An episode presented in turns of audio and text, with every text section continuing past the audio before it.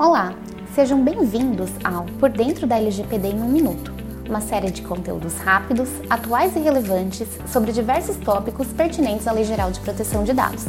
Meu nome é Marília, sou advogada do escritório Araújo Policastro Advogados e hoje vou explicar o que fazer com os dados quando ocorre o término do tratamento. O término do tratamento dos dados é o evento que determina o encerramento do tratamento e o descarte dos dados das bases de dados ou mecanismos de armazenamento, incluindo os backups.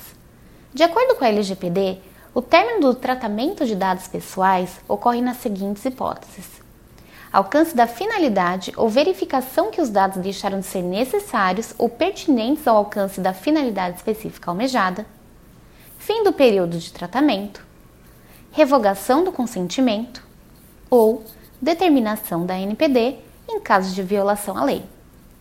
Após o término do tratamento, os dados pessoais serão eliminados no âmbito e nos limites técnicos das atividades.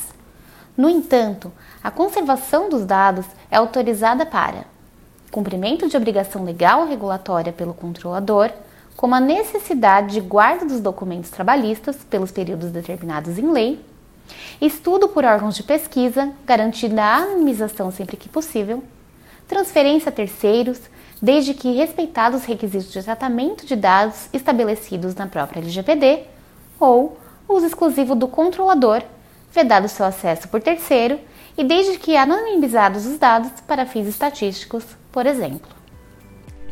Muito obrigada pelo seu tempo e não deixe de conferir nossos outros conteúdos.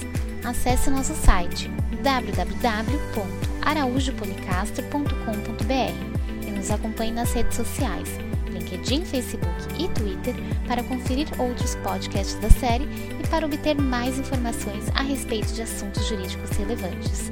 Um abraço e até a próxima!